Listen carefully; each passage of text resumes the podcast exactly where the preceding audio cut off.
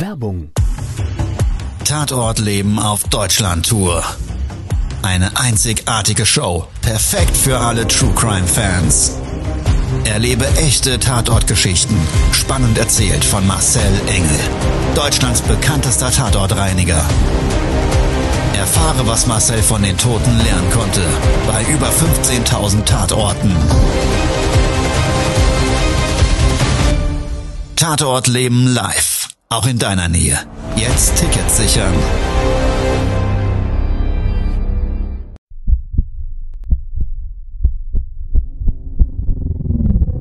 Todesursache. Der Podcast mit Tatortreiniger Marcel Engel. Es wird immer mal wieder in meinem Podcast vorkommen, dass wir sehr tief in das Geschehen eintauchen. Ich werde offen darüber sprechen. Damit meine ich, dass Flüssigkeiten wie Blut als Element das kleinste Problem sein wird. Ich freue mich, wenn ich euch auf eine Gedankenreise entführen darf in meine Welt des Tatortreinigens. Todesursache. Der Podcast mit Marcel Engel. Hallo, schön, dass du wieder eingeschaltet hast und auch herzlich willkommen, wenn du neu dabei sein solltest. Wir zwei tauchen gleich in eine Tatortreinigung ein. Und in meinem Fall war es so, ja, dass ich persönlich schon oft gefragt wurde, Marcel, ist es denn eigentlich so, dass man als Mieter immer gesagt bekommen muss vom Vermieter, dass dort ein Leichenfund in der Wohnung vielleicht vorhergehend sich als Problem dargestellt hat. Ich weiß es nicht. Juristisch lassen wir das mal außen vor. Ich weiß nur, wenn wir vor Ort waren, lässt nichts mehr auf die Spuren des Todes Rückschlüsse ziehen. Und dann stellt sich die Frage, will man denn im Leben wirklich immer alles wissen? Und hätte man, wenn man es vorher gewusst hätte, wirklich anders entschieden? Und genau dazu möchte ich jetzt mit dir in eine Tatortreinigung einsteigen. Also Let's go.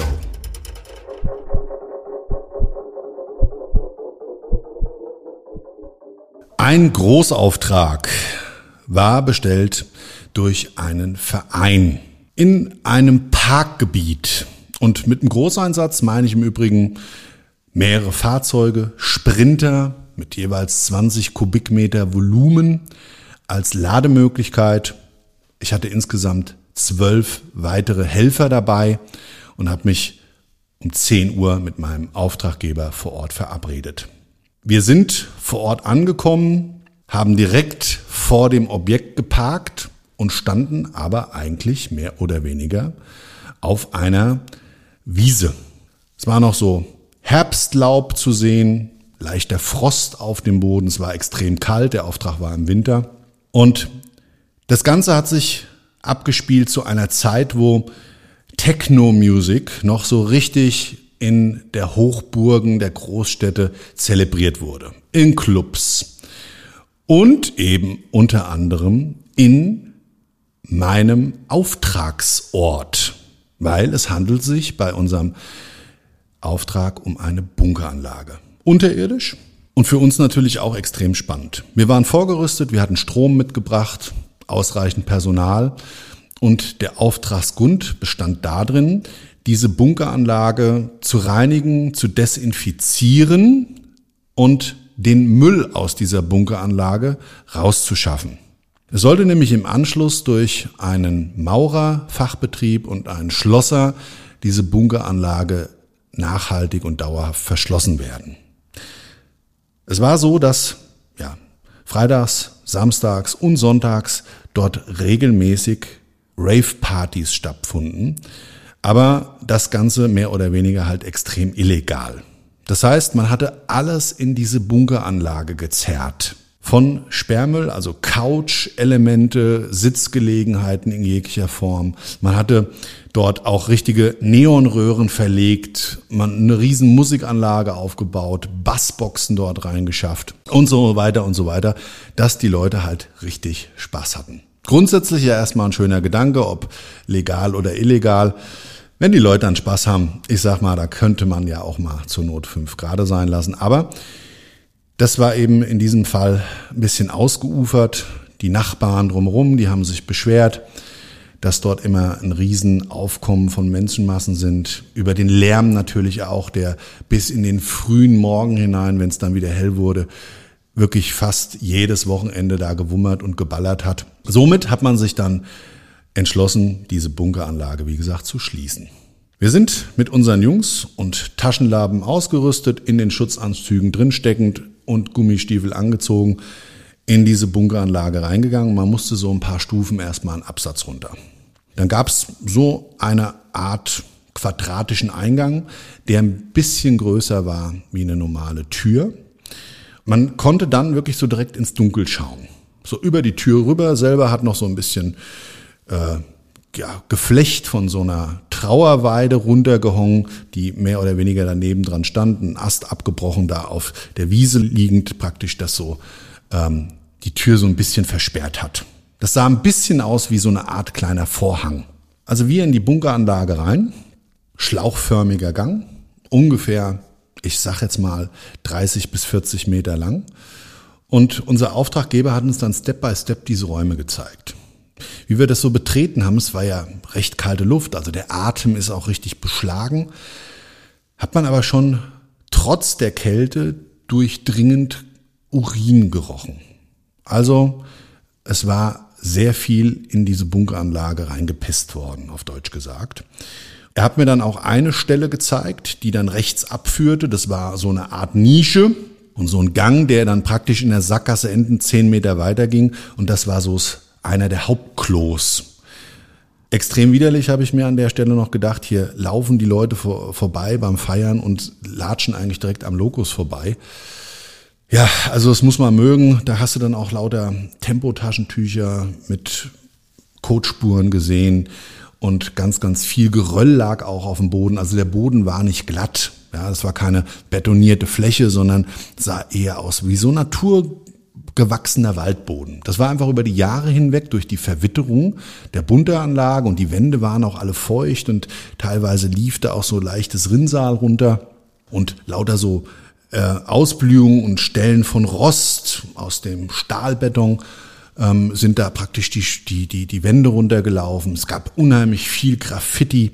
Eine Wand, die war komplett schwarz angepinselt und irgendwie so ja, ich würde mal sagen, so ganz wilde okkultische Zeichen, so hat sich so dargestellt, ähm, waren da aufgemalt mit so weißer Farbe und ähm, wir hatten unter anderem, um eben gewisse Eiweißspuren sichtbar zu machen, an den Oberflächen auch ein Schwarzlichtlampe dabei und die hat uns dann auch diese Malereien erklärt. Also das war dann nämlich so, wenn du das angestrahlt hast in so einem Schwarzlicht, dann hat das ganz, ganz, ganz toll geleuchtet. Also es sah eigentlich schon wieder ein bisschen cool aus. Also wir weiter in diese Anlage rein, sind dann in einen recht großen Raum gekommen. Das ist wohl einer der Räume gewesen, die man so als Tanzfläche bezeichnen hätte können. Größe, ich würde mal sagen, so 150 Quadratmeter, recht hohe Deckenhöhe, die, ich würde sie mal umschreiben, mit circa vier Metern circa von mir eingeschätzt sind. Der Raum quadratisch, hatte eine weitere große Tür, eine Stahltür.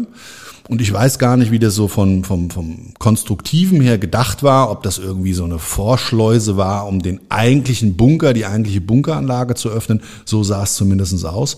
Und diese Stahltür in so einem, ja, so einem, so einem eierschalenen Farbton, äh, beige, so in der Richtung. Riesige Hebel dran und die konnte man gar nicht richtig bewegen. Also die waren spaltweit offen, so ein Meter Durchgang und der Rest der Tür war überhaupt nicht beweglich. Und da ging es dann in eine riesen, riesengroße Bunkeranlage, ein riesengroßer Raum. Auch der mit Sicherheit als Tanzfläche genutzt. Und da standen an den Rändern ganz, ganz viele Kerzen. Ganz viel Kerzenwachs, konnte man dort sehen. Es war dort stockdunkel, also ausschließlich das Licht unserer Taschenlampe hat dort Sicht geschenkt.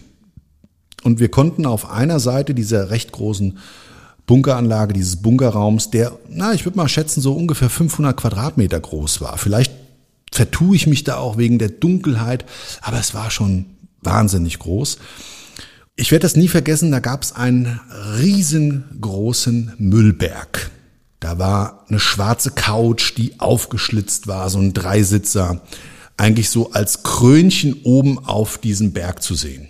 Dieser Müllberg, der war größer wie ich.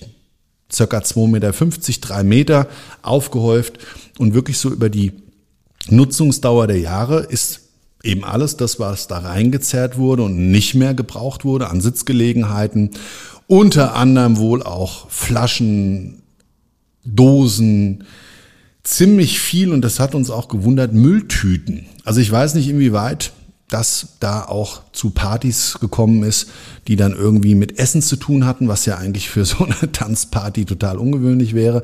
Aber nichtsdestotrotz, es war halt unheimlich viel Haushaltsmüll auch da. Auf diesem Müllberg aufgetürmt und es hat fürchterlich gestunken. Was für mich damals so sehr ungewöhnlich war, es wurde aber viel wärmer in dem Bunker. Also in diesem Raum war es extrem warm. Wir waren jetzt ja so physikalisch unter der Erde ungefähr acht Meter. Man muss dazu sagen, diese Gänge sind abgefallen in so einem leichten Winkel nach unten hin und wir hatten also auch in diesem Raum eine recht hohe Höhe. Ich würde mal umschreiben sechs bis sieben Meter. Auch sehr ungewöhnlich für mich, habe ich vorher so noch nie gesehen. Und der Geruch von dieser viel wärmeren Luft hat so ganz viele Geruchsnuancen gehabt. Es hat modrig gerochen. So wie so im alten Gewölbekeller. Es hat irgendwie metallisch gerochen an manchen Ecken. Wir sind nämlich mit äh, unserem Kunden zusammen einmal rundrum das Ganze begangen und haben dann besprochen, was alles als Auftragsbestandteil dort eben gereinigt, entsorgt werden soll und haben uns da einfach abgestimmt. Dann haben wir uns aufgeteilt und haben besprochen, dass also ein Team mit drei Mann diesen vorderen Raum, wo man auch sehen konnte, dass da wie so eine Art DJ-Pult stand.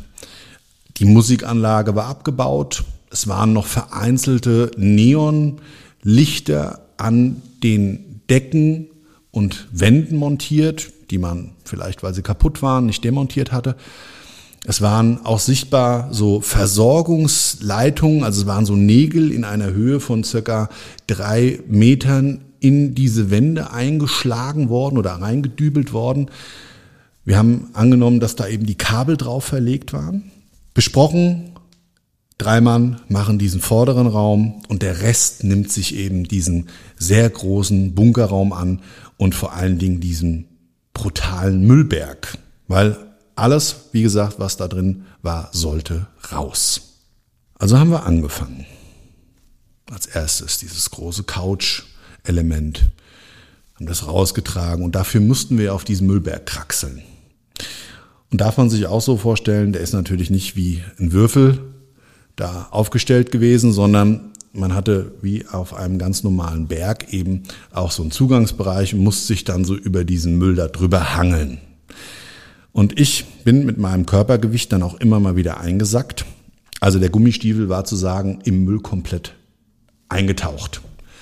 Was auch schon mal manchmal sehr ekelig sein kann. Natürlich kommt der Anzug, der Schutzanzug, den wir immer anhaben, über die Gummistiefel drüber.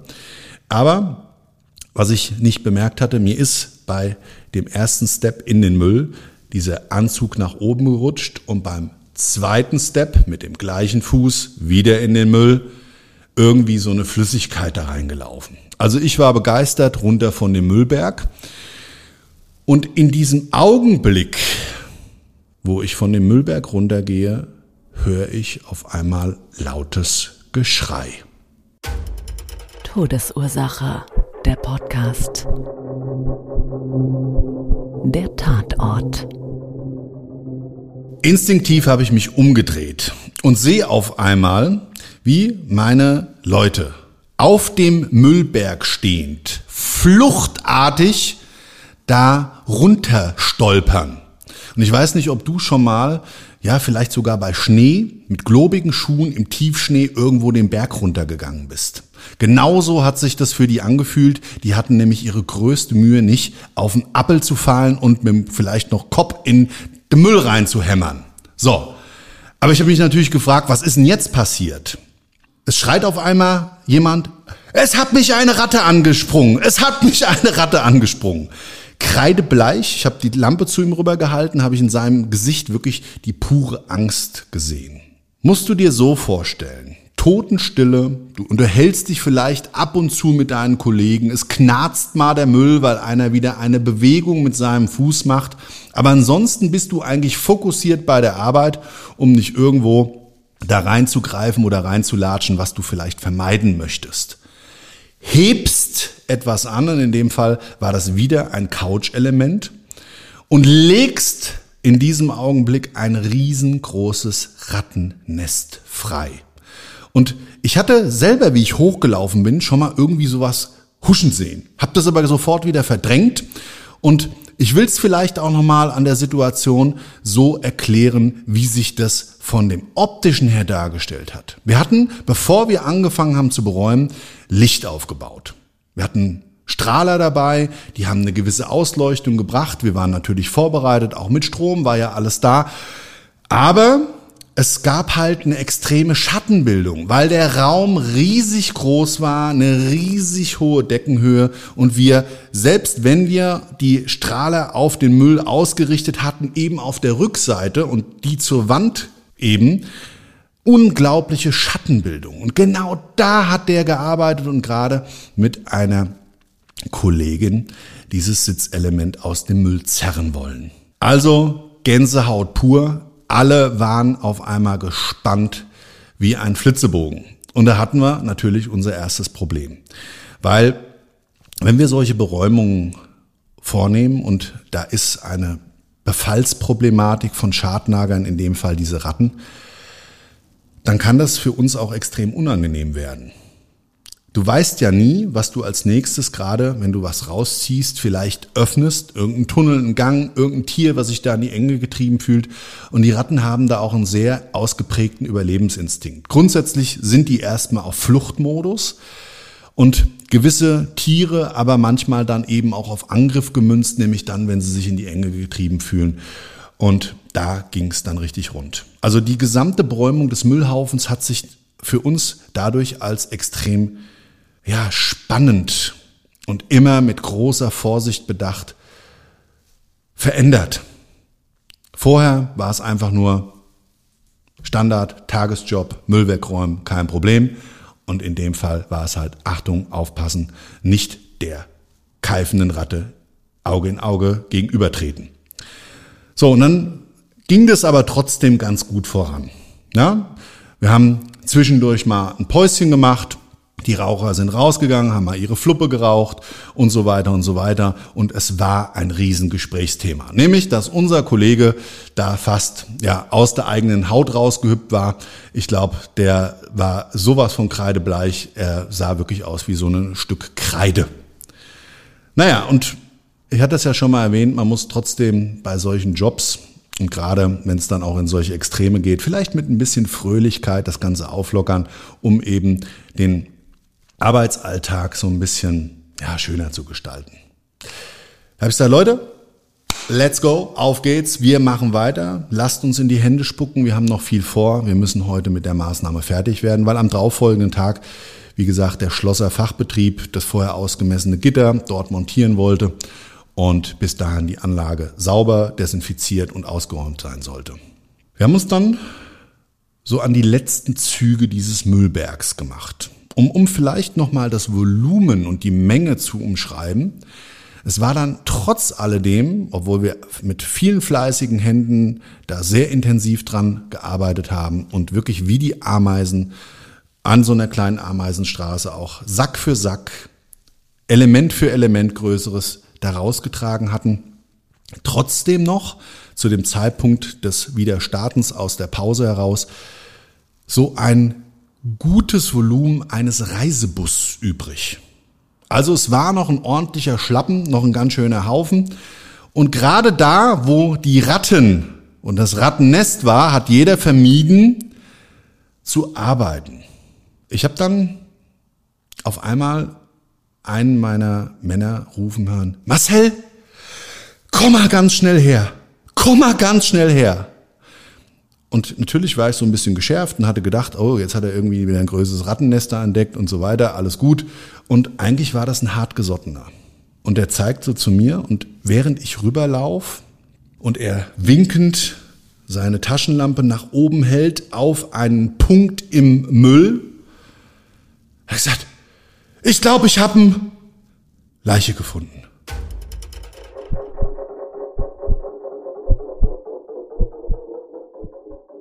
Und er leuchtet da in den Müll, auf den Müll und sichtbar und erkennbar war eine Hand. Eine Hand wie eine Kralle, als hätte jemand vor einem Ball festgehalten, man hätte ihn dem weggenommen und das war verstarrt. Aber irgendwie auch alles nicht normales Gewebe, klar schwarz gefärbt, also eine vermutende längere Liegedauer, aber man konnte deutlich erkennen, es war eine menschliche Hand. Da habe ich gedacht, ach du Scheiße. Habe gesagt, räum mal den Müll da weg. Wir haben dann gemeinsam, und ich sage jetzt mal, wie so die Geologen, die dann einen Pinsel und ein Schäufelchen haben, so Step by Step, wirklich so mit nur noch zwei, drei Finger Prinzip, dieses, diesem, diesen Müll so Step by Step von diesem Leichnam entfernt und konnten Hand, Torso, Kopf und ein Bein erkennen. Bei dem anderen dachte ich mir noch, ach du Scheiße, hier wird es doch jetzt nicht so sein, dass hier irgendwie noch irgendwo der andere Huf da irgendwo im Müllberg drum liegt. Wird ja immer krasser. Aber die Vermutung lag eher nahe, dass es jemand war, der einfach eine Prothese getragen hat. Der Leichnam wirklich extremst entstellt. Ich hatte zu dem Zeitpunkt ja schon ganz viele Leichenfunde durch Öffnungen bei Verdachtsfällen persönlich auch gesehen in unterschiedlichsten Zyklen der Verwesung. Aber bei dem Leichnam war es wirklich mal wieder so, dass man erkennen konnte und dadurch vielleicht auch noch mal ein Stück weit mehr Ratten dort waren, dass dieser Leichnam von den Schadnagern, von den Ratten angefressen wurde. Also du konntest das wirklich erkennen an ganz vielen Stellen des Körpers, und ich wusste zu dem Zeitpunkt gar nicht, dass Ratten solche extremen Aasfresser sind, aber es gab dafür ja gar keine andere Erklärung. Also, alle raus aus dem Bunker, Auftragsstopp und unseren Auftraggeber angerufen. Der hat sofort die Behörden informiert. Es kam dann zu einer Arbeitsunterbrechung für diesen Tag. Der Werdegang ist dann natürlich die Ermittlungsbehörden etc. und so weiter. Das wird dann alles eingeschaltet. Der Bestatter holt den Leichnam ab und so weiter und so weiter und so weiter. Wir hatten natürlich dann durch den Break alle unheimlich viel Gesprächsstoff an diesem Nachmittag, an diesem Abend gemeinsam und vor allen Dingen, wie wir uns am nächsten Tag vor der Bunkeranlage getroffen haben, bevor wir gestartet hatten. Ja, also es gab eine große Gruppe von unseren Leuten plus auch andere Vertreter von Behörden, die dann eben bei diesem zweiten Auftragstag dabei waren. Und das war schon extrem krass. Bei uns ist natürlich der Zähler gelaufen hier oben. Und zwar wie an einer alten Tankstelle. Dieses Drehrädchen, rund, du, du, du, du, das hat gemahlen im Kopf. Es ist unglaublich gewesen. Jeder hat an nichts anderes gedacht, wirklich, und konnte sich überhaupt nicht mehr auf seine Arbeit fokussieren. Kannst du dir bestimmt vorstellen.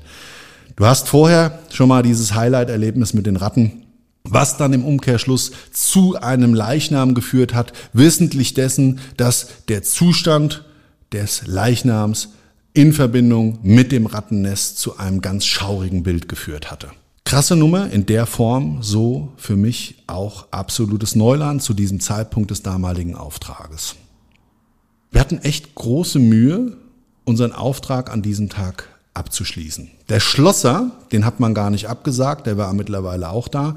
Der hat munter am Tor da rumgeflext und rumgeschweißt und hat da alle möglichen äh, Montage-Themen halt betreut und der hatte uns dann gefragt, sagen Sie mal, warum ist denn das heute eigentlich noch nicht fertig? Und da habe ich gesagt, naja, weil wir hier eine Leiche gefunden haben und äh, die wurde fast von den Ratten hier rausgetragen. Kannst du dir vorstellen, wie der mich angeschaut hat? Mit riesengroßen Augen, völlig entsetzt. Und ich hatte dir eben sehr intensiv diese Geschichte erzählt. Kannst du es nachempfinden, wie sich das angefühlt hat? Schlechtes Licht, der Geruch, modrig, Müll, es stinkt. Und dieser Geruchscocktail von Urin und Kot in Verbindung mit der Leiche und diesem ganzen Geschehnis und der Nacht im Hotel, wo der Zähler im Kopf gelaufen ist. Aber auch diese Tatortreinigung hat dann mit einem gewissen Fokus und viel Fleiß zu einem Ende geführt. Und ich hatte für mich in dem Fall eines mitgenommen. Lebenswirkung. Ich war gedanklich bei den Feiernden. Ich habe mir gedacht, naja, also wenn es da Ratten gegeben hat, da mag ja jeder unterschiedlich aufgestellt sein, der eine mag's, der andere nicht, manche hat sogar eine Phobie, da kann ja der ein oder andere vielleicht sogar noch, egal, wir feiern halt, Attacke, los geht's, sich gedacht haben. Und mit Sicherheit wäre es so gewesen, hätte da jemand gewusst, dass dort jemand tot lag, wäre das ein No-Go gewesen. Außer, und ich hoffe, da denken wir jetzt alle gleich, weil sonst ist es schon extrem freakig, wäre das natürlich überhaupt nicht in Frage gekommen, da zu feiern. Und dann habe ich mich gefragt, wer ist denn überhaupt der Tote? Und warum ist das da in Herrgottsnamen keinen aufgefallen? Ist es vielleicht, vielleicht auch nicht ganz ungewöhnlich im Nachtleben? Es wird viel gefeiert, da werden auch Drogen konsumiert. Eine Überdosis an Drogen gewesen. Und ein Mensch, der vielleicht vom Ausland kommt, da für sein Wochenende gefeiert hat und gar nicht vermisst wurde. Diese Frage, die wurde mir nie beantwortet. Aber was ich mir trotzdem immer für mich mitgenommen habe, ist, dass man vielleicht manchmal Dinge, die in einem Umfeld von einem selbst liegen, lieber gar nicht wissen sollte. Und ob man für sich persönlich anders entschieden hätte, gerade in Bezug auf die Ratten, ist halt fragwürdig. Und ich glaube, wenn wir mit diesem Gedanken, gerade wenn wir mal die Medien konsumieren, die Zeitungen aufschlagen, was im Fernsehen sehen, damit einfach rausgehen, dass es manchmal besser ist, nicht alles wirklich zu wissen, um das Leben einfach ein Stück weit freier genießen zu können, dann ist das auch gerade gut und schön. In dem Gedanke möchte ich mich bei dir für heute verabschieden. Würde mich sehr freuen, wenn du meinen Kanal abonnierst, mich vielleicht auch, wenn du Bock hast, in meinen Social Media Kanälen begleitest. Und nächstes Jahr gibt's eine Bühnentour. Der Tod und andere Glücksfälle. Ich bin auf vier Terminen im Frühjahr und im Herbst auf weiteren. Geh doch einfach mal auf meine Seite marcelengel.com, da findest du alle Daten zur Tour. Ansonsten wünsche ich dir einen wunder, wunderschönen Tag, was auch immer davon übrig ist, eine schöne Restwoche, mach was draus. Bis zum nächsten Mal. Ciao, dein Marcel. Das war's schon mit der neuen Folge von Todesursache, der Podcast mit Marcel Engel. Kopf einer eigenen Spezialreinheit und Tatortreiniger bei mehr als 12.000 Orten auf der ganzen Welt. Was kann Marcel für dich bereinigen? Jederzeit. Weltweit. Melde dich oder klick dich einfach mal durch auf marcelengel.com. Empathisch, tiefgründig, ehrlich. Todesursache lässt dich garantiert nicht kalt. Seid dabei. Ich freue mich. Abonniere die Staffel und du kommst für keine Folge zu spät.